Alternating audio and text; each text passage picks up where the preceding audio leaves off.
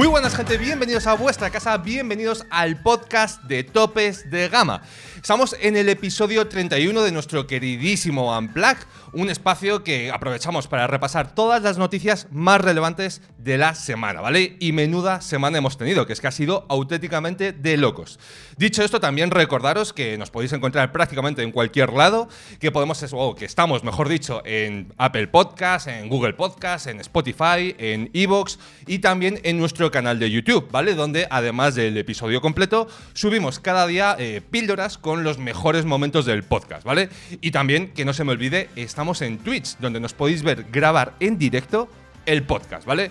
Y además tenéis la gran oportunidad, eh, y nosotros el gran placer, de poder interactuar luego y simplemente, pues oye, pasar el rato y echarnos unas risas. Hoy es jueves 5 de agosto, yo soy Antonio Gu, y tengo el placer tengo el honor de que me acompañe aquí una persona cuyas caderas, combinadas con una canción de reggaetón, son básicamente un arma de seducción masiva. Está aquí Carlos Santaengracia. Madre mía, Antonio. Me cago.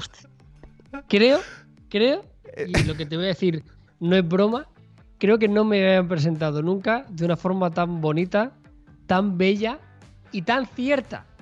Quiero decir, o sea, joder, Antonio, no sé qué decirte, tío, me ha dejado con la. Es que a mí, es que a mí, es que Para ti todo es poco, a mí hablar de reggaetón y ya me, Muchas gracias, Antonio. Muy contento de estar aquí en el podcast 5 de agosto. Miguel y Llama están de vacaciones. No pasa nada, porque aquí el barco va a seguir navegando hasta el infinito si hace falta. Sí, sí, hombre, la verdad es que sí, o sea, el objetivo es que nada se hunda durante este periodo de vacaciones y por eso, pues hoy tenemos una versión un poquito más íntima, ¿no? Y más cercana, eh, pues como os decía antes, con el maestro del reggaetón, que en este caso es Carlos. Que además todo ha venido porque antes de empezar el podcast, eh, claro, me has empezado a decir las parejas de, gente del mundo del reggaetón y ya se me ha quedado grabando el cerebro esto y ya no puedo parar de, pensarlo.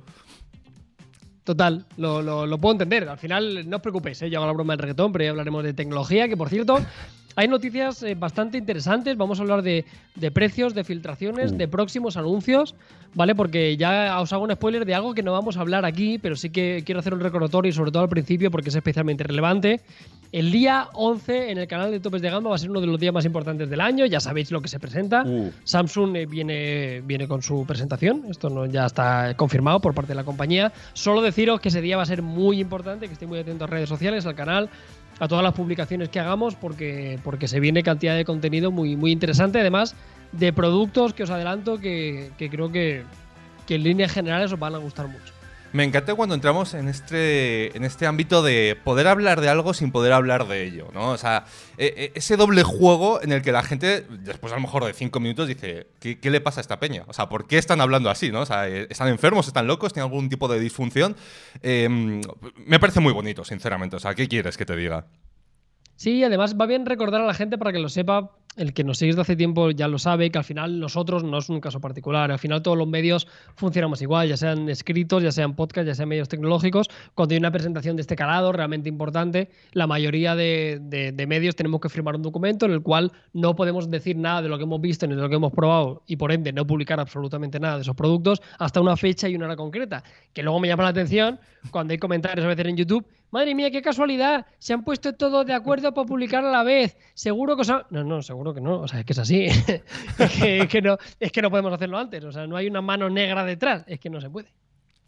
Bueno, pues eh, ya sabéis, como os dice Carlos, el día 11 de agosto tenéis que estar atentos porque pues van a pasar cosas, van a pasar cosas de que os van a gustar. Bueno, esa parte no vamos a extendernos mucho más allí, que yo creo que hemos generado ya suficiente hype y obviamente qué forma eh, mejor para continuar esto que la fantástica, clásica y tradicional efeméride.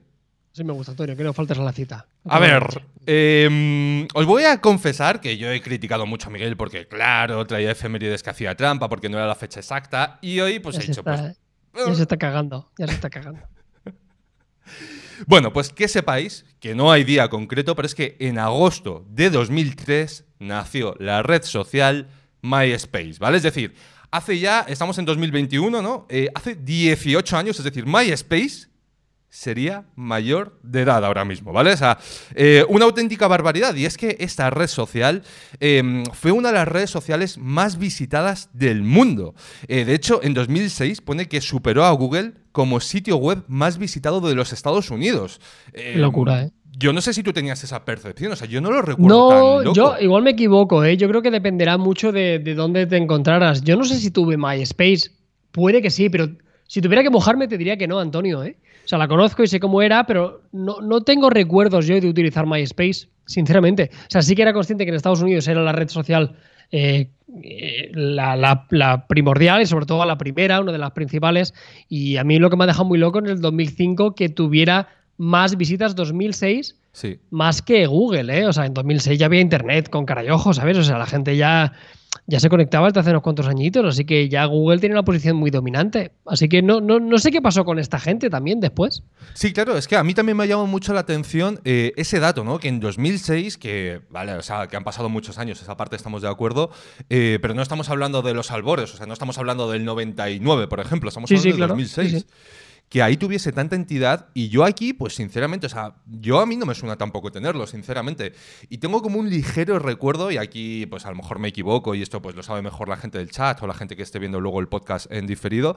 em, ¿No estaba como muy orientado a música, My- MySpace? ¿O eso ya me lo he inventado yo y le he Me atribuido cosas que no pillas, me pillas totalmente. Lo que estás diciendo podría tener sentido por el simple hecho de que, de que a posteriori, porque lo vi en un documental, Justin Timberlake lo compró esto. Eh, además de ser cantante y ser un empresario de éxito, o sea, podría tener sentido que en Estados Unidos tuviera una relación bastante directa eh, con, con esto. Bueno, la pues eh, ya te digo, una efeméride que a mí, ya digo, sobre todo me ha sorprendido por la magnitud que tenía eh, cuando yo no me lo imaginaba para nada. Para mí era algo casi más eh, secundario. De hecho, probablemente a nosotros nos llegó más esa segunda ola con Facebook y todo el rollo, y obviamente con su equivalente español con eh, Twenty en su época. Que no sé si tú esa época la. la- Fíjate, le viste mira, duro. y es que pasa una cosa muy curiosa con Twenty, tío. Twenty en Cataluña tenía muy poca penetración. O sea, la tuvo, pero por ejemplo en Madrid y Andalucía, Twenty era eh, Sí. indiscutible. Sí, sí, sí, sí, Y sí. ahí- o sea, en y- y Cataluña. qué usabais? No, pues eh, Piedras. no recuerdo. ¿Qué? Piedras, digo. No os metíais en redes sociales. No, no, no, pero Palos y entiéndeme, o sea, se utilizaba. No recuerdo cuál era el equivalente de Twenty, tío. No sé si estaba ya Facebook por aquel entonces, yo creo que sí. Sí, sí, por lo menos de inicio.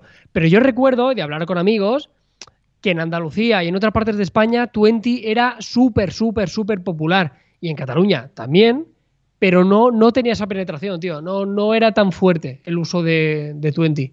Y coincido con amigos ¿eh? de, mi generación de aquí, que sí que es verdad que, bueno, alguno lo tenía, pero no era como, como en la capital y en otras zonas de España, que sí que recuerdo que Twenty era. Vamos, yo ya ahí sí que te digo directamente que yo no tuve Twenty, imagínate. Joder, pues me, me llama mucho la atención porque efectivamente aquí en Madrid eh, el recuerdo que yo tengo era que básicamente todo el mundo tenía Twenty y mucha gente tenía Facebook. Es decir, Twenty, para, como yo lo recuerdo, ¿eh? era más popular que Facebook. Por lo menos aquí en Madrid, en el entorno en el que yo me moviese, era más así la película. Pues aquí Facebook, tío. Yo creo que lo que más se utilizaba era, sí, sí, claramente Facebook, ¿eh? Por encima.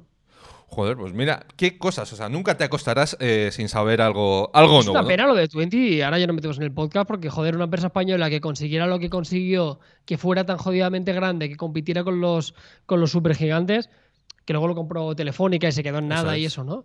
Pero es una pena, de verdad, porque, hostia, el trabajo que habían hecho para poder consolidarse así, ostras, eh, no, no tenía que ser fácil, ¿eh? No mucho menos.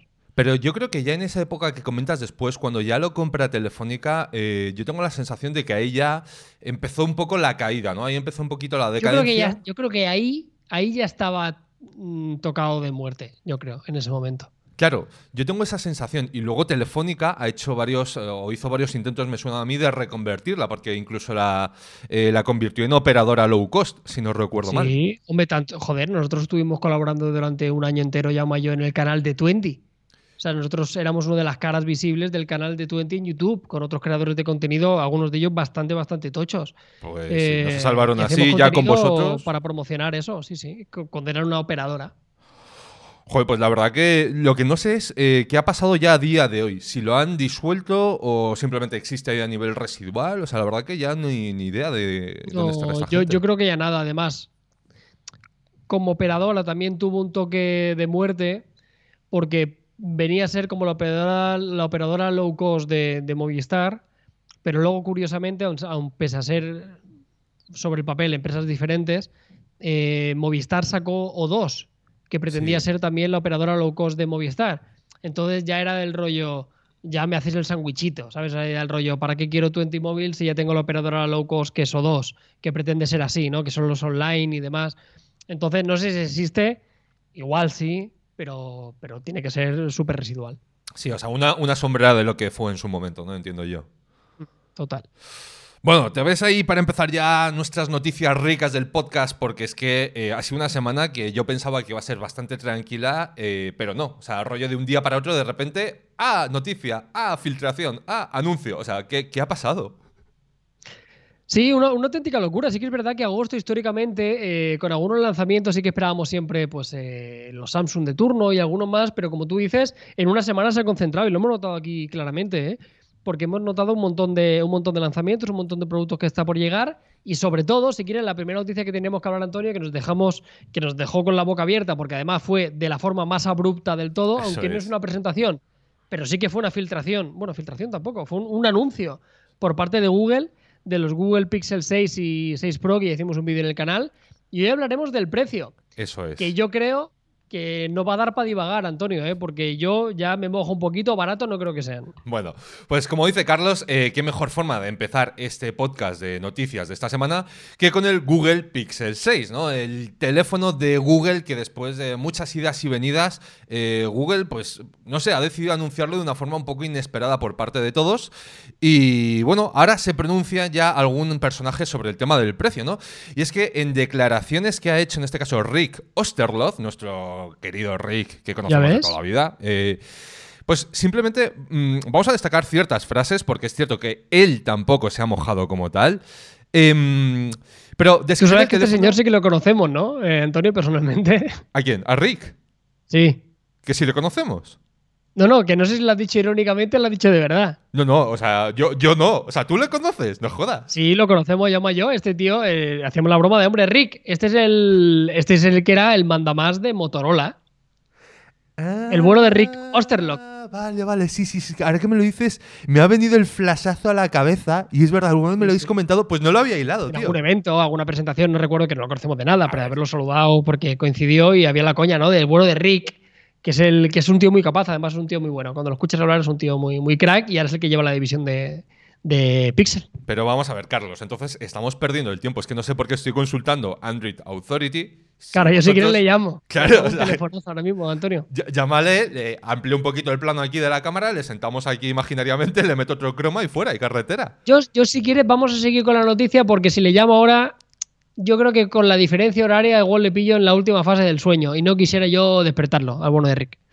Bueno, pues eh, vamos a seguir entonces un poquito con la noticia, ¿no? Em, pero vamos, en palabras de Rick, que resulta ser amigo íntimo de topes de gama, obviamente, em, comenta que es un producto premium convencional e insinúa que el precio es más, eh, más alto, respalda la última tecnología en uso, ¿no? Lo que el señor Osterloth viene a decir es em, que es cierto que la política de Google durante las últimas generaciones de dispositivos nunca ha sido apuntar a un segmento ultra premium, pero en esta ocasión, con un Pixel eh, Pro 6, Pixel 6 Pro, mejor dicho, eh, sí. Es decir, es la primera generación en la que nos vamos a encontrar un flagship de, de verdad y por tanto el precio va a ir en consonancia ¿no? con la categoría del teléfono. No sé cómo lo ves tú esto, ¿eh? No sé... Sí, sí, era, era, era muy de esperar por diferentes cosas. Eh, lo primero que hay que apuntar y es que Google nunca ha sido barato con sus dispositivos, quiero decir. Si comparamos los Nexus en su momento, los Nexus 5 y demás, eso fueron anomalías. O sea, quiero decir, esos fueron momentos puntuales de precio que Google quería, eh, quería penetrar con, con, Android en el mercado de una forma muy loca y sacaban los precios eh, espectaculares.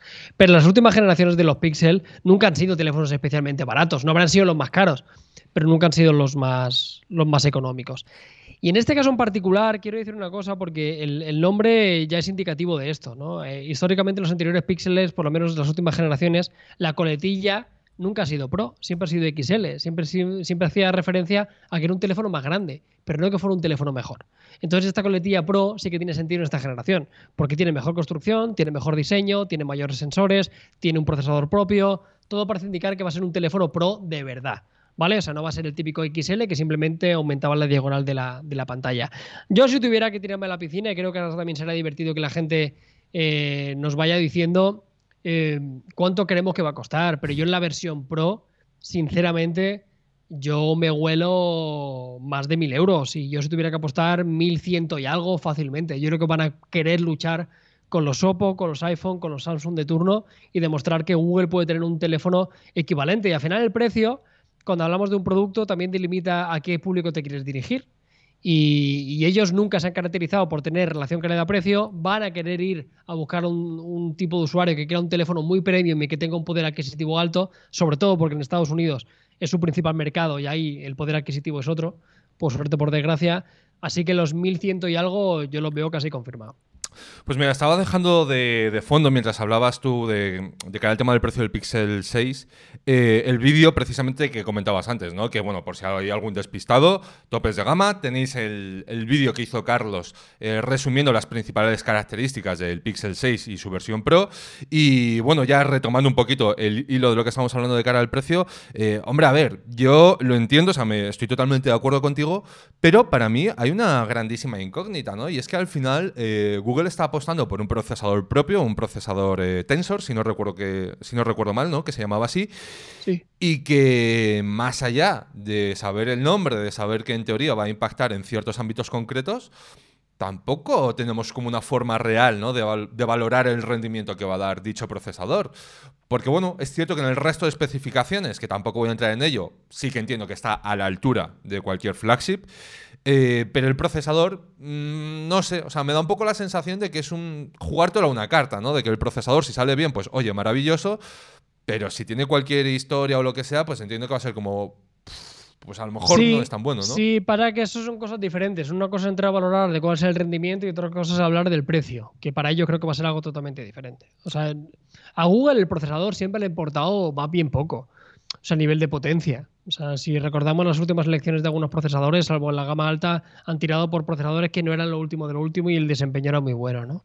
Yo creo que eso no va a influir de forma directa en el precio a la baja, quiero decir, al contrario. Igual ellos en la presentación dirán que tienen el mejor procesador del mercado. Para ellos. Porque ellos igual no hablarán en plan de gaming, de jugabilidad y tal. Te dirán, hostia, es que el procesador que hemos hecho va increíble con el sistema operativo y con la cámara, que son dos sus principales argumentos. Así que ellos barrerán para casa y dirán que es un procesador extremadamente potente para sus funciones que realmente aportan valor a un, píxel. Ya te digo, ¿eh? no creo que sean baratos, ojalá me equivoque. Afortunadamente, y esto sí que es verdad, existen las versiones A, que a mí me encantan, y sí que son con una gran relación calidad-precio. Entonces, que nadie se lleve la mano en la cabeza porque creo que los precios van a subir, pero creo que vamos a seguir manteniendo la alternativa A para la gente que no se pueda gastar mucho. O sea, tú si tienes que decir ahora un precio exacto, Mójate, Carlos. ¿Cuánto va a costar el Pixel 6 en su versión Pro? En la versión Pro yo te digo que 1099.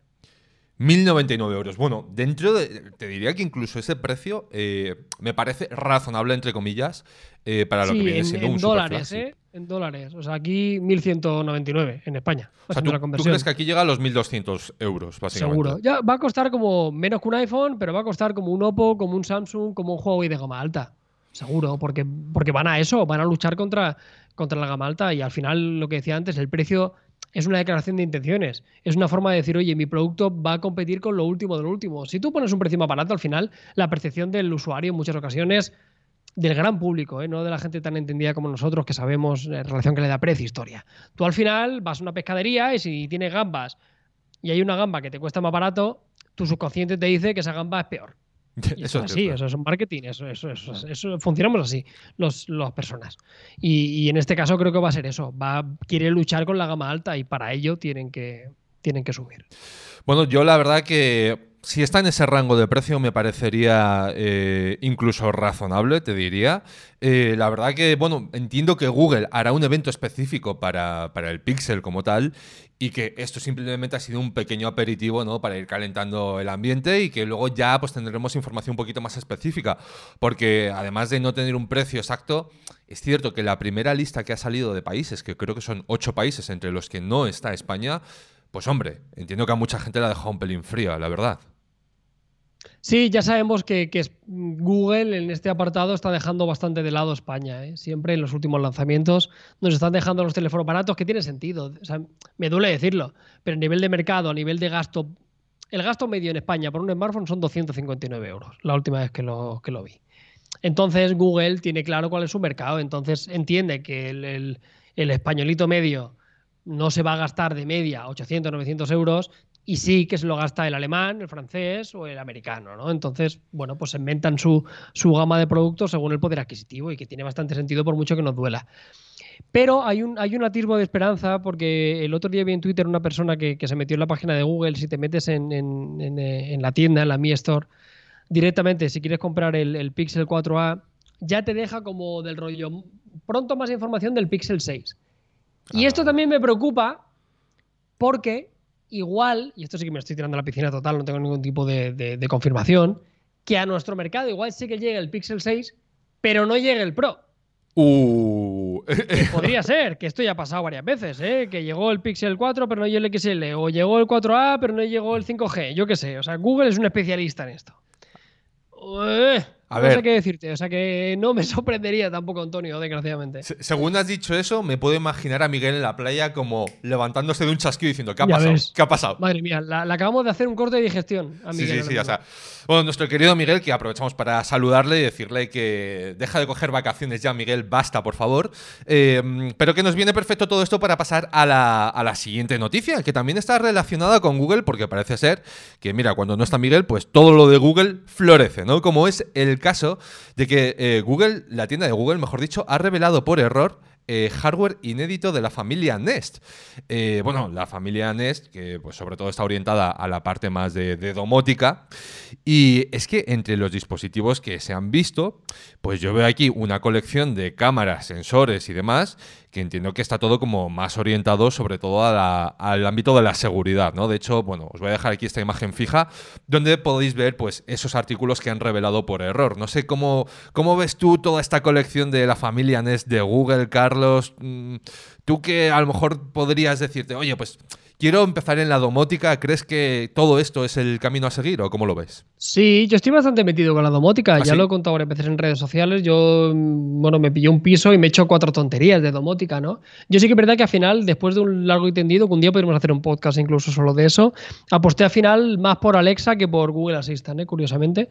Em, y estoy contento, pero vamos, que da igual, ¿eh? las dos soluciones son fantásticas. Para mí son las, las dos mejores menos Siri y el HomeKit, que va bien, pero para alguna cosa es un quebradero de cabeza.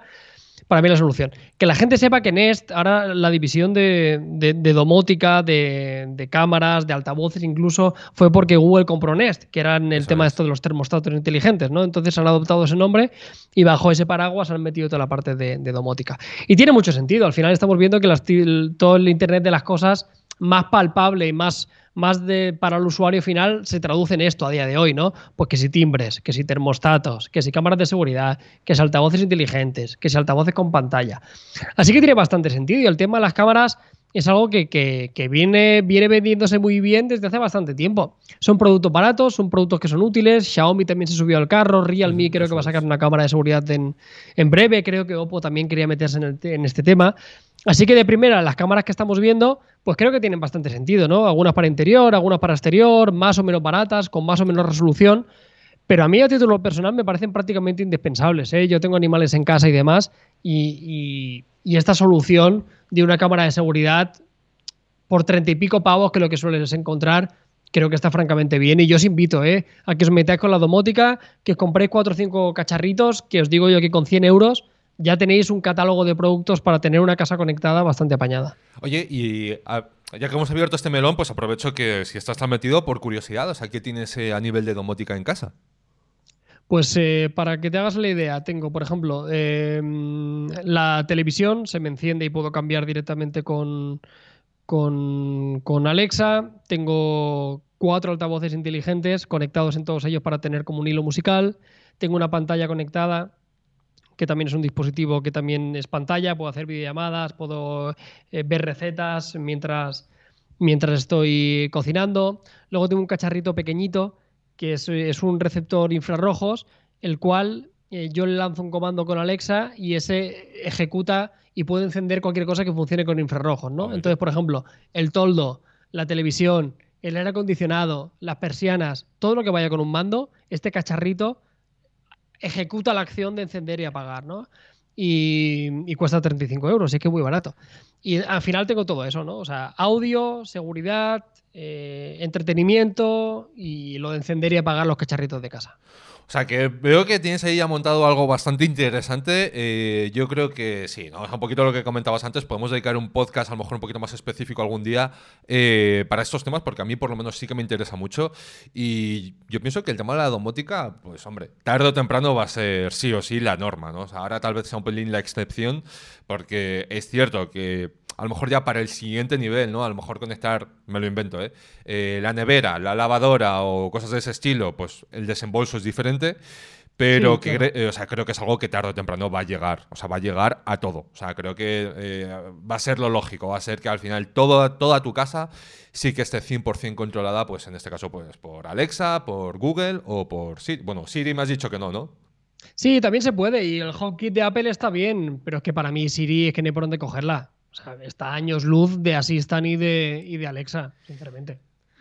O sea, igual, quiere decir, o sea, montarte un HomeKit con Siri está bien, pero yo quiero que Alexa, además de encenderme y apagarme Google Assistant, además de encenderme y apagarme las cosas, que también cuando le pregunte algo que me conteste, ¿sabes? O sea, ya no solo del rollo enciéndeme o apágame el interruptor, que sea un asistente personal. y Siri, en esa carrera de los asistentes, está claramente por detrás.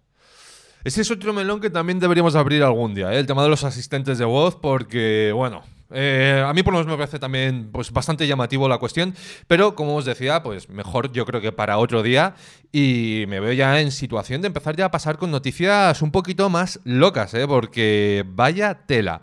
Eh, bueno, yo creo que todos estamos al tanto de que parece ser que las cámaras debajo de pantalla pues están de moda, muchos dispositivos la van a incluir y resulta que Oppo ha decidido, oye, que voy a enseñarle al mundo el prototipo de cámara bajo pantalla que tengo. Y no solo eso, sino que además han presumido de decir, oye, mira, eh, tengo una cámara bajo pantalla que obviamente pues no se puede percibir, aquí ya estaréis viendo las imágenes, pero que además las fotos que hace no vais a renunciar a calidad, ¿no? Por decirlo de alguna forma. Y de hecho, pues mm, ya te digo, es una tecnología que parece ser que vamos a ver en ciertos dispositivos que van a salir en breve, eh, pero al final cuando yo creo que ya Oppo también se sube al barco, Xiaomi parece que ya está en el barco, etcétera, mm, creo que todos los grandes están en el barco. Mm, yo creo que esto ya va a ser una eh, algo cotidiano, ¿no? O sea, no sé cómo, cómo lo ves tú. Sí, en, la parte final de año esto ya va a ser tendencia de los teléfonos de gama alta. O sea, yo creo que ya casi todos van a tener esto y el año que viene todos los gamas alta van a tener tecnología bajo la pantalla, seguro. Que a mí sinceramente no me aporta demasiado. O sea, y te digo de buena tinta porque he probado un teléfono recientemente que tiene esto. Entonces, está guay, es vistoso, tienes todo pantalla, pero a mí para mí no es un no es algo que me vaya a cambiar la vida, ni muchísimo menos, como sí que lo ha hecho la carga rápida o este tipo de, tecnologías. Pero bueno, lo que sí que es, eh, es, importante que se den pasos adelante y que sobre todo ya tengan la calidad que merecen. Ya no solo por la calidad del selfie, que, que, esto ya es importante, o sea que no perdamos calidad, sino por también la forma que tienen de ocultarlo. Al final, para que la gente no lo sepa, cuando ponemos una cámara, lo único que hacen es poner unos píxeles directamente, que sigue siendo pantalla, con una mayor separación. Lo único que necesita el sensor principal, el sensor del selfie, para poder hacer la fotografía es que le entre luz. El problema que tienen las primeras generaciones es que la densidad del píxel era muy elevada, entonces entraba muy poca luz y, por ende la fotografía era una castaña. Entonces, eh, era cuestión de tiempo que esto se perfeccionara y, Oppo ha demostrado con el paso del tiempo que, es uno de las principales puntas de lanza en cuanto a innovación, ¿no? Siempre sacan cosas muy disruptivas, siempre se la juegan, intentan sacar cosas chulas. Y recuerdo que justo en, este, en esta noticia que, estábamos pinchando, había un pequeño vídeo y, hostia, debo decir que no sé cómo será el selfie, pero si esas imágenes son reales, lo que sí que se puede decir es que está muy bien escondida la cámara.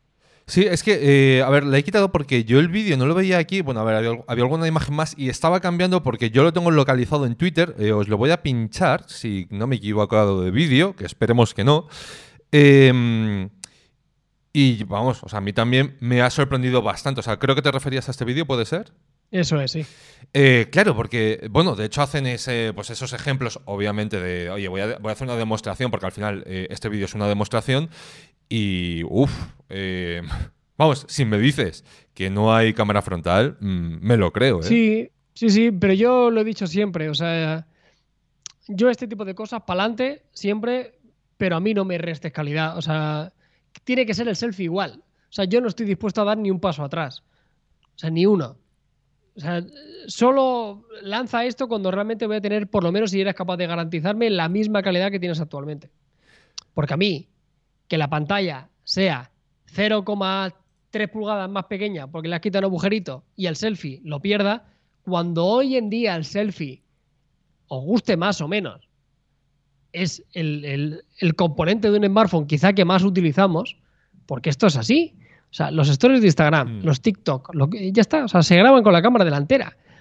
Y esto es una realidad. O sea, yo creo que a, la, gente, de depende de qué edad, tú le preguntas, ¿qué prefieres tener? ¿Un muy buen selfie o un muy buen sensor principal? Y te van a decir que un muy buen selfie, porque la mayoría de, de redes sociales que dominan de una forma abismal se utiliza con la cámara delantera. Entonces, este tipo de funciones, para adelante, pero de verdad que no sacrifiquen calidad, porque los últimos ejemplos que hemos probado no, están, no son nada del otro mundo y yo vengo de probar un teléfono que ya veréis en breve que tiene esto y meh.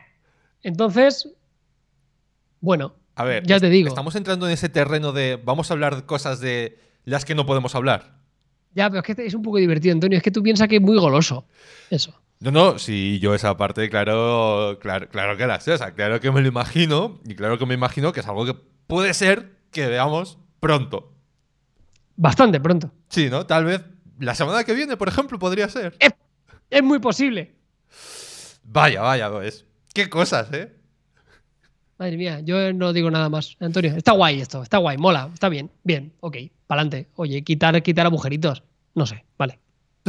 Bueno, yo, yo creo que la mejor forma es simplemente que estéis atentos a topes de gama y a ver qué pasa, a ver qué pasa la semana que viene, a ver de qué estamos hablando hoy que no podemos hablar, que estamos tan tontos, ¿sabes? Que, eh, que la gente ate cabos en ese momento. Hay una semana más tarde digan, ah, de esto estaban hablando estos dos. Claro que sí. Bueno, pues eh, nada, increíble la tecnología de, de Oppo. Vamos a ver porque obviamente, pues yo también soy un poquito escéptico de estas cosas en el sentido de que al final cuando un fabricante me muestra algo y me muestra sus ejemplos, pues entiendo que obviamente ha elegido las mejores condiciones para decirte, oye, mira, eh, mira qué guay, mira qué bien. O sea, nadie va a coger el ejemplo malo, nadie va a decir, sí, esto cuando lo utilizas a plena luz del día, pues mira qué fotón, pero si lo usas... No, eh, claro, total. Pero yo lo que quiero decir, Antonio, es que esto lo saques con un teléfono de verdad. O sea, quiero decir... Ah, sí. Entiéndeme. Sea, que lo saques con un teléfono, con un teléfono que es importante para ti, para tu catálogo de productos, ¿sabes? No que saques el Oppo, eh, yo qué sé, y que le pongan un nombre. No, no, haz esto con un Reno o con un Fine Tocho. ¿Sabes lo que te quiero decir? O sea, que no, no, saques un prototipo como creo que hizo ZTE, que le puso un nombre extraño y dijo, mira, este es el que tiene la cámara bajo pantalla. No, no, no, no, no, no, no. Esto házmelo en, un producto que va a ser masivo y que los usuarios van a comprar de verdad. Carlos, me la estás poniendo a huevo, tío. O sea, o sea yo no sé si el resto de la gente eh, eh, sabrá de qué estamos hablando o no. Pero yo no estoy diciendo nada, ¿eh? Con esto. No, no, no. Yo, a ver, ya, yo sé que lo dices como opinión real. Pero tú sabes la lectura que yo estoy sacando por otro lado. Es decir, hay alguien que a lo mejor ha podido hacer algo como lo que tú estás diciendo que deben de hacer. ¿O te has quedado muy roto ahora? Eso sí. No lo había pensado, pero es cierto. Eh, es cierto, es que no, eh, pasa de noticia, Antonio, porque me conozco, soy un poco soy un poco idiota y es posible que diga cosas que no puedo decir. Entonces, vamos a pasar de noticias si quieres, así yo me evito. Me, evito, eh, me evito meterme en fregados que, no me llevan a ninguna parte. Me, parece bien porque es que si no nos vamos a, a embarrar aquí y de repente al final, ¡pum! Eh, vamos a pasar a otro terminal que también ha sido noticia esta semana. Y más que el terminal, probablemente la tecnología que han presentado con él. Y en este caso es el Realme GT Flash, ¿vale? Eh, si no lo ubicáis, eh, es el primer terminal de la marca de Realme que va a hacer uso de esa tecnología que presentaron, creo que fue este martes pasado, que es Mac Dart, ¿vale? Una tecnología que viene a ser el equivalente de MagSafe de Apple, pero en este caso, pues obviamente llevado a Android y bajo mi juicio, mi opinión, eh, mejor en ciertos aspectos, ¿no? Por lo menos ampliado con más variedad. Eh, el tema es que ya se han filtrado también las especificaciones del primer terminal que va a llevar, pues, o va a hacer uso de esta tecnología, ¿no? Y entre ellas destacan pantalla AMOLED de 120 Hz, Snapdragon 888 y obviamente el soporte MacDart y, bueno, algunas prestaciones más. ¿Qué tal, cómo ves este terminal, Carlos? Sí, la verdad que tiene una pinta excelente. Em, sí que os puedo decir, porque esto sí que puedo decirlo, que, en breve vamos a recibir este teléfono y vamos a tener unas primeras impresiones, ¿vale? Y seguramente después una review del dispositivo. Así que en breve ya lo, lo podremos ver. Pero sí que es verdad que a nivel de especificaciones pinta súper bien. Al final es un teléfono de Realme que ya veremos el precio, lo cual casi siempre tiene una magnífica relación calidad-precio. Hacemos un repaso muy rápido. Bueno, lo estáis viendo en pantalla para la gente del podcast que no lo esté viendo. AMOLED, 6,7 pulgadas, 120 Hz, 4.500 mAh, 65 vatios de carga rápida, 50 y 15 con, utilizando la tecnología inalámbrica imantada, sensor principal de 50, 50 megapíxeles IMX 766, un sensor que iros acostumbrando que el fabricante Realme va a introducir, no digo mucho más, pero es un sensor que lleva el OnePlus Nord 2, es un sensor que lleva el Oppo Find X3 Pro, así que ojo, estamos hablando de un sensor de muchísima calidad, el cual por pruebas que estoy haciendo últimamente con varios dispositivos tiene un desempeño muy bueno, sobre todo en condiciones de baja luz, que es donde más se nota. Eh, NFC, eh, últimas tecnologías de almacenamiento, el, triple 8 Plus, hostia, o sea, es, es una bestialidad. Te diría que sin pensar mucho, bueno, seguro, es el teléfono más potente que tiene Realme con muchísima diferencia. Sería como su, su principal flagship. Sí, totalmente de acuerdo en ese sentido. Yo, la verdad, lo que no me imagino, todavía no sería capaz de ubicar, es precisamente el tema del precio. O sea, no sé. Eh, es que tampoco tengo muy claro cómo lo van a comercializar. O sea, no sé si va a ser el pack este precisamente que se ve aquí, acompañado de todos los accesorios, o bueno, de gran parte de ellos, eh, que presentaron durante el evento de esta semana, eh, o cómo se va a comercializar esta historia, pero por prestaciones puras y duras, después del repaso que tú acabas de hacer. Mm, va a ver, barato no va a ser, ¿no? O sea, entiendo yo. No, pero siguiendo la, línea de, Realme, eh, esto debería ser el no sé, no tengo ni idea, pero yo creo que este teléfono, viendo un poco su política de precios, si esto lo sacaran en España, debería ser un teléfono de 700-800 euros, que ya me parece un regalazo. Sí, hombre, en, ese rango de precio, a ver, yo estoy, yo sí que creo que lo petaría bastante, bastante duro, eh, sinceramente. Ahora, eh, también os diré que esta noticia era un poquito también excusa para hablar del tema de MacDart. Eh, yo no sé si tú eres usuario de MagSafe habitualmente. Sí, sí, sí. ¿Cómo lo ves? O sea, porque mi percepción es la de que Realme ha hecho las cosas muy, muy bien, ¿eh? Y yo no me lo esperaba, sinceramente. Sí, muy bien. Yo creo que eh, no te cambia la vida el MagSafe en Apple o este tipo de soluciones, pero sí que es muy útil. Al final, a mí la carga inalámbrica tiene algunas ventajas importantes. Eh, sí que es verdad que es más lento. Recordamos que han sacado dos MagSafe, no han sacado uno que creo que es de 15 vatios, que es el equivalente más o menos al MagSafe normal de, Apple.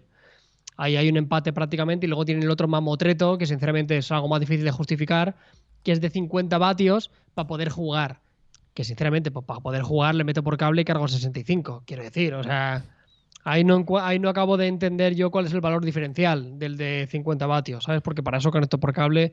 Sí que es verdad que no me tapa la conexión y es un poco más cómodo para jugar, pero tienes hasta un sistema de ventilación, así que me imagino que tampoco creo que sea lo más cómodo del mundo, porque también pesará.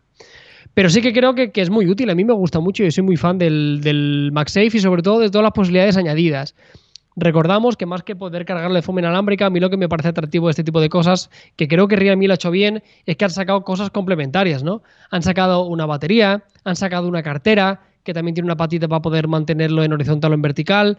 O sea, que no solo se queda en cómo cargar el dispositivo, sino el hecho de tener un, imán detrás tiene una serie de ventajas para poder sacar complementos. Y para poder cargarlo, pues es bastante molón. Tú lo colocas, se imanta, se queda fijo, no fallas nunca y, y te lo carga a una velocidad bastante decente. Claro, precisamente eh, yo creo que ese último detalle que has comentado yo creo que es la clave, ¿no? Porque yo en mi cabeza, a lo mejor pues porque no estaba tan al día con esta, con esta cuestión, em, no sabía que Realme tenía planeado pues todo el resto de accesorios adicionales, ¿no? Es decir, la parte de carga inalámbrica, ok, eh, agradezco que hayan sacado dos modelos porque yo solo había visto el grande y me parecía un muerto. Es decir, digo, bueno, se han, vuelto locos. Pero bueno, han sacado la versión pequeñita, la de 15 vatios que comentabas. Entonces, digamos que ya te quitas eh, de ese problema más estético. Eh, pero para mí lo mejor es eso, ¿no? Es, han dicho, oye, pues vamos a intentar generar nuestra propia colección de accesorios donde hay, pues más, aparte de lo que comentabas, pues una funda compatible con la tecnología. el módulo este del flash. O sea, a mí este es el que me parece más loco de todos. Muy útil. Sí, sí, me parece muy útil, de verdad te lo digo. O sea, yo vengo de probar un teléfono como es el Vivo V21 que tiene un doble flash frontal Y en el vídeo lo dije, ojalá todos los teléfonos tuvieran eso. O sea, ojalá todos lo tuvieran. Y entonces, porque además estaba perfectamente integrado, no se notaba cuando el teléfono estaba apagado, o sea, estaba súper bien hecho. Y a mí este tipo de, complementos para la gente que creamos contenido y que utilizamos mucho las cámaras delanteras me parece muy útil, además de, te diría que bastante estético, o sea, es bastante guay, es como la carterita que estás enseñando ahora. Hostia, yo tengo la carterita también en el iPhone, no la he utilizado diario, pero está guay, ¿sabes? O sea, es una cosa que, te la pones detrás, eh, eh, le pones la tarjeta, te pones 20 pavos y tal, y, no vas con la cartera, ya llevas todo en el, en el teléfono. Bueno, creo que tiene muchas posibilidades. Sí, yo, pues la verdad es que yo por esa parte eh, flipando. O sea, creo, mm, lo dije en el, en el vídeo que lo comenté, en un diario, eh, o sea, me quito el sombrero porque creo que ya más allá de traerte esa tecnología que hasta ahora pues solo podías encontrar más o menos en Apple, eh, han sabido pues darle esa vuelta de tuerca y sobre todo en pensar en cosas eh, ingeniosas, ¿no? A lo mejor la cartera pues era la más obvia porque ya había ejemplos claros, pero la del flash, pues oye, mira, eh, chapó, así que pues nada, muy buen trabajo por parte de Realme. comentabas que vas a recibir la, el Realme GT Flash, entiendo que también con todos los accesorios o ni idea de Sí, yo es más, yo diría que mañana seguramente ya tengáis vídeo del MacDart solo de los accesorios. Yo creo. O sea que ya sabéis, mañana, eh, chavales, tenéis que estar atentos. Pero es que la semana que viene también tienes que estar atentos. O sea, conclusión, tienes que estar atentos siempre. Antonio, claro. Conclusión, todos los días atentos. O sea, no puede ser de otra manera. Vamos a pasar a otra de las noticias de la semana, eh, que como comentábamos antes, pues mira, es que ha sido una semana que de la noche a la mañana, ¡pum!, se ha liado, ¿no? Y obviamente pues no podía faltar en el, podcast de hoy eh, la presencia de Xiaomi Mi Mix 4, em, que ya está confirmado que se va a presentar el día 10 de agosto, eh, un día antes que, que el evento de Samsung, la verdad que esa parte un poquito, no sé, tal vez estratégica por parte de Xiaomi. Em, y que bueno, además del póster que ya hemos visto en su momento, pues han sacado otro segundo póster en el que eh, lo que vemos son una colección de dispositivos eh, de Xiaomi que tal vez hayan sido pues muy innovadores en el momento en el que se presentaron esos conceptos o los dispositivos se lanzaron o etcétera, ¿no? Em, un evento en el que obviamente el protagonista va a ser el Mi Mix 4, del que ya se han filtrado muchos datos, pero que a mí personalmente me pasa que con este póster en concreto como que ya no tengo muy claro qué quiere hacer Xiaomi, porque eh, por un lado ni han hecho mención al tema de las Mi Pad, por otro lado, ya han confirmado que es el Mi Mix 4. Y por último, en este póster, pues hacen referencia a algo así, ¿no? Como que, eh, que nos van a sorprender, ¿no? O sea, que todavía quedan sorpresas que no han sido reveladas eh, para este Mi Mix 4. No sé, ¿qué esperas tú, Carlos, de todo esto? Sí, sí, yo fíjate, yo creo que ese póster lo que vienen a ejemplificar em, es un poco como posibles ideas que, que, iba a tener el Mi Mix, ¿no? Quizá en diferentes épocas desde su lanzamiento, diferentes ideas que han hecho para intentar ejemplificar un poco el todo pantalla. Por ahí se ve el Mi Mix Alpha, es uno de los teléfonos que aparecen ahí, que también se rumoreaba que podría heredar cositas. Sí que parece que está confirmado, y esto sí que no lo sé de verdad, que el Mi Mix 4 sí que tendrá una cámara bajo pantalla, ¿no? Es lo que se viene rumoreando desde hace un montón de tiempo. El Mi Mix siempre se ha caracterizado por eso, ¿no? Por ser el todo pantalla. Fue el primer todo pantalla del, mercado en la primera generación, desde hace bastantes años ya. Igual han pasado 4 o 5 años del primer teléfono, que sí que es verdad que, que el mecanismo era particular, porque tenías que darle la vuelta, porque el selfie estaba abajo y, demás, pero siempre se ha caracterizado por eso, ¿no? Por tener las últimas tecnologías y ser todo pantalla. Pero yo espero que ofrezca algo más, porque a día de hoy un MI 11, un MI 11 Ultra no es todo pantalla, pero poco le falta, ¿no? Entonces, creo que tienen que diferenciarse. O sea, creo que Mi Mix me extrañaría que le valiera solo quitar, quitar la cámara frontal a diferencia del Ultra, ¿no? Creo que, espero que, aporte algo más, aunque lo que sí que está garantizado es que vamos a tener el mejor hardware, unas cámaras de infarto y quién sabe si hereda algunas cosillas del M11 Ultra. Y antes hablabas de la tablet y yo no, tengo confirmación, pero me pondría muy feliz ¿eh? que en esta misma presentación, en la misma que presentan el Mi Mix, eh, creo que tendría sentido que le hicieran un hueco y, presentarán también la tablet. Creo que tendría sentido, como rollo en One More Thing o algo así. Es que, claro, yo también daba por hecho, o sea, yo daba por hecho, sinceramente, que mm, este evento de, Xiaomi, primero pensaba que iba a ser un poquito más tarde. O sea, pensaba que no iban a, a tener eh, esa picardía ¿no? de, plantarlo un día antes que el evento de Samsung, que bueno, ellos comentan que es porque coincide creo que es con un aniversario de ellos, eh, pero más allá de eso, pues sí que esperaba ver el Mi Mix 4, esperaba ver las tres Mi Pad que en teoría van a salir, y sinceramente esperaba ver Mi UI 13, ¿vale? Pensaba que todo eso iba a confluir. Todo lo último que estamos viendo parece ser que no. Pero es que además, para por lo menos mi desconcierto, se ha filtrado esta, este vídeo de una pantalla que se supone que es la que llevará el Mi Mix 4, en el que eh, destacan dos factores. El primero es que es flexible, por lo que estáis viendo. Y el segundo, lo comentabas tú, el tema de la cámara bajo pantalla, que lo veremos ahora en breves cuando, eh, lo diré, cuando se apague, ahí está. Eh, no le veo el sentido a la parte flexible. No sé si a ti se te ocurre algo, Carlos, de por qué el Mi Mix 4 mm, No, no se me ocurre, pero ahí voy yo. O sea, el, el Mi Mix tiene que tener algo más, Antonio.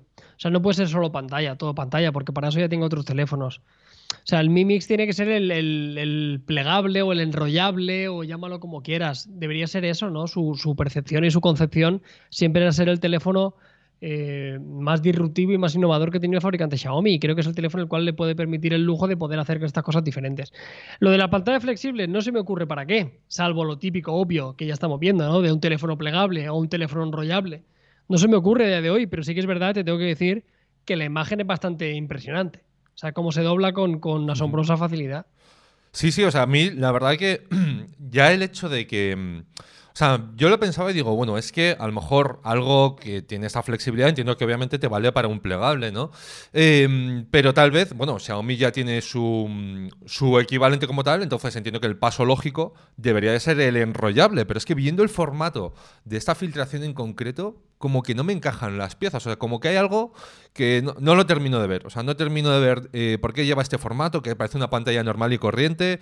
Em, veo el tema de la cámara bajo pantalla, que te diré, me parecía imperceptible a primera vista, ¿no? Al inicio del vídeo. Sí, sí, totalmente.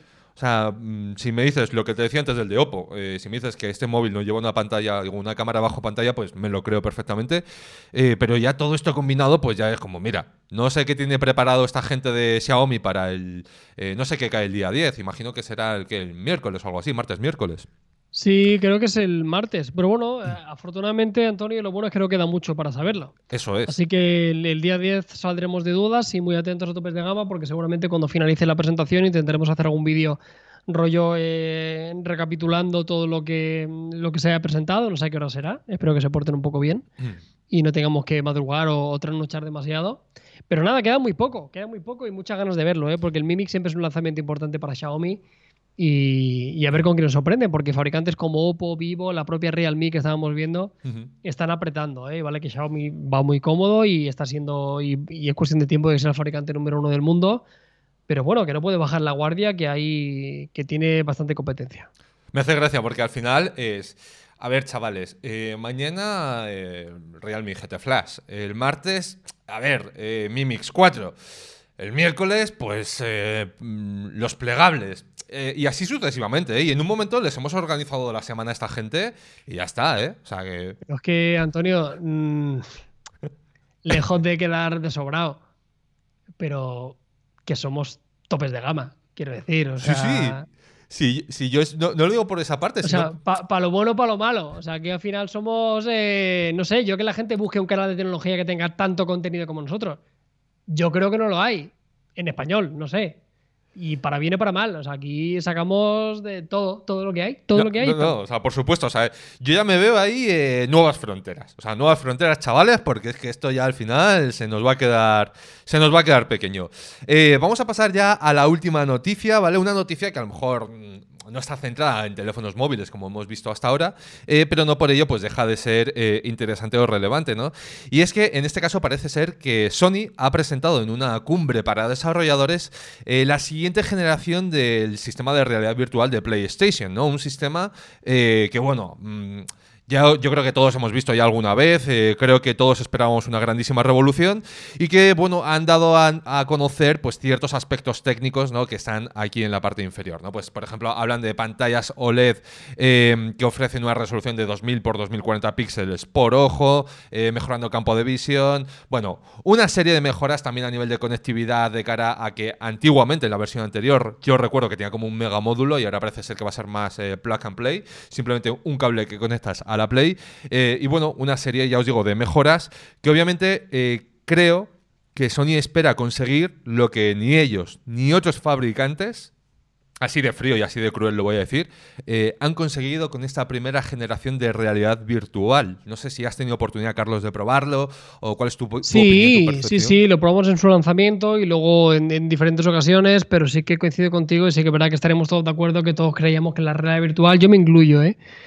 Yo cuando vi los albores de HTC Vive, las Oculus, eh, diferentes soluciones, cuando Samsung también se sumó, recordamos en su momento la realidad virtual, sí que tiene la percepción de que va a ser algo que va a cambiar el mundo en los próximos 3-4 años. Pues habrán pasado 5 casi y, yo creo que es 100% invisible para la gente, ¿no? O sea, yo creo que nadie en su sano juicio se compraría un sistema de realidad virtual salvo que lo utilice en el ámbito profesional, ¿vale? Yo sé que tengo algunos amigos que, bueno, yo tengo un amigo personal que se está haciendo una casa, es un fricazo como un demonio, y el tío se está haciendo la casa y cuando hace el diseño luego se pone la VR y está dentro del diseño de su casa, ¿sabes? O sea, para el ámbito profesional, arquitectura y demás, sí que tiene un montón de posibilidades, pero para efectos prácticos de un usuario para jugar, la verdad que no, porque los juegos son una castaña y salvo contadas excepciones, son como mini experiencias, ¿no? Una de las cosas que más falta le hacía era sobre todo la resolución porque hasta el momento se veían píxeles como puños. O sea, ya tocaba, eh, como otras soluciones como Oculus, que sí que lo ha hecho, tener una, resolución eh, muy próxima al 4K, que tú realmente lo veas y no seas capaz de ver el píxel, que a día de hoy era un poco frustrante porque se veía. Tienen que renovarlo y tienen que hacerlo atractivo, económico y fácil, sobre todo. Sé que es muy difícil porque es una tecnología que me imagino que no será muy barata. Pero si quieres que cada persona que tenga una PlayStation al final tenga un sistema VR en su casa, tiene que hacerlo muy atractivo y, que haya un montón de títulos para los usuarios. Yo voy a ser algo escéptico con esto, porque ya me llevé la bajonada con la primera generación, porque estaba muy convencido eh, y por su culpa me toca ser un poco más prudente en este caso. No, a ver, yo, yo creo que lo has explicado perfecto, sinceramente. O sea, eh, sí que me has dejado un poquito loco, ¿no? Con lo de las aplicaciones más profesionales, en el sentido de, bueno, me voy a diseñar mi casa eh, y ahora me voy mis gafas y. Tal cual. Y está, es así, me enseñó su casa. Este amigo mío me enseñó su casa poniéndome las Vibe. O sea, me, parece de, me parece de locos, pero a la vez eh, súper coherente, ¿no? O sea, me parece. Claro. Em, es que tú estás dentro, tío. Tú ves un mapa. Los que queréis comprar un piso o una casa a ti te dan un mapa, tío, y tú en el mapa ves cuatro metros. Cuatro metros. De aquí a ahí cuatro metros. Yo qué sé. Es una mierda, porque la percepción espacial es lo necesita, ¿sabes? Y tú sabes lo que es meterte ahí y mirar para arriba, mirar para allá, y moverte, y realmente tienes la percepción con las medidas reales de los muebles, de los... Hostia, dices, vale, o sea, realmente soy consciente de las distancias que voy a tener, de... está muy bien pensado. No, no, la verdad que sí, pero claro, el problema de, eso que comentas es que, claro, se aleja a lo mejor de, ese mercado para el que estaba destinado en, primera instancia, ¿no? Es decir, para ese usuario más de, eh, videojuegos, de entretenimiento tal vez, y al final acaba siendo eh, pues un sector especializado, muy profesionalizado y que, bueno, probablemente pues a lo mejor no tengan luego pues tantas ventas como tendrían si llega a ser, pues eso, de la popularidad de una videoconsola, por ejemplo.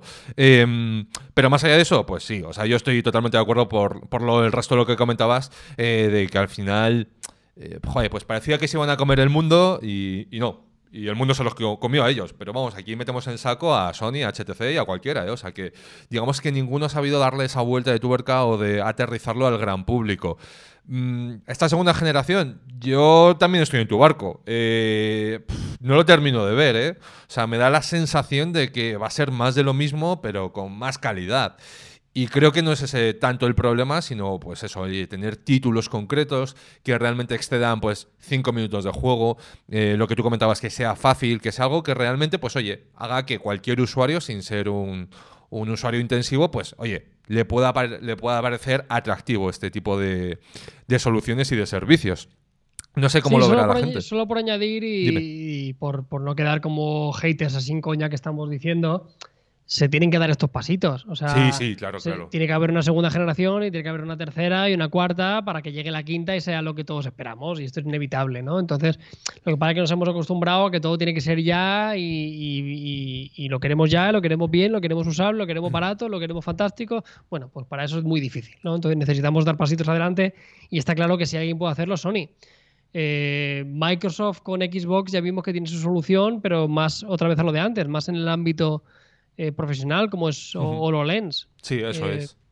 Que también se quedó un poquito ahí, ¿no? Y son los dos grandes rivales que realmente pueden hacer algo. Apple va a tirar por la realidad eh, no virtual, sino aumentada, ¿no? Y lo estamos viendo mucho con los líderes, con las gafas, donde realmente Apple sí que tiene una diferencia muy grande. Samsung se bajó del barco, del barco de la realidad virtual, por mucho que sacaron sus gafas. Y pocos más gigantes pueden meterse en esa pelea. O sea, podría meterse Amazon con Twitch y sacar algo podría meterse Facebook, que ya tiene Oculus. O sea que las grandes tecnológicas, todas ellas de un modo u otro están metidos en el sector de la realidad virtual, lo que quiere decir que va a ser un mercado que genera dinero, que al final es lo único importante para estas compañías. Y, eso quiere decir, si genera dinero es que lo van a meter con calzador. Esto es inevitable. O sea, vamos a pasar todos por el aro. ¿Cuánto tardará en eso? ¿5, 10 años, 15 años? No lo sabemos, pero que va a ser así. Sí, a ver, pues la verdad que, a ver, totalmente de acuerdo, ¿no? obviamente esto es un pasito más dentro de esa evolución y obviamente esto es algo que tarde o temprano pues eh, va a acabar llegando para, todos. Em, yo ya no tengo más noticias, Carlos. Ya... Pues ya hemos terminado, llevamos aquí una hora y cuarto dándole al pico. Eso es. Eh, yo, por mi parte, pues yo creo que poquitas cosas nos hemos dejado de esta semana tan intensa. Eh, no sé si tú quieres añadir alguna cosilla más o si pues ya toca despedirse de nuestros queridos espectadores. Sí, nada, únicamente eso, lo que os digo, que permanezcáis muy atentos al final de semana, la semana que viene, que miréis todos los días. Y ya por haceros un pequeño spoiler, el lunes sorteamos un teléfono eh, de gama alta en el canal.